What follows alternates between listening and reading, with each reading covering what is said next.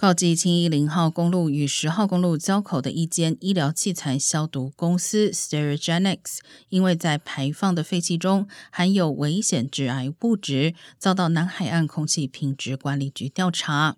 在四月份和五月份收集的空气样本中，该公司周边和邻近社区都侦测到用于消毒的气体环氧乙烷。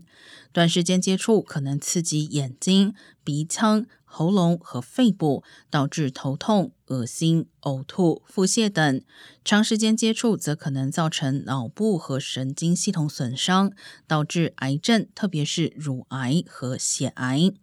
Sterigenics 在 Ontario 的工厂也于七月份收到两次警告。部分官员呼吁直接关闭该公司消毒设施。南海岸空气品质管理局将于周二做出决定。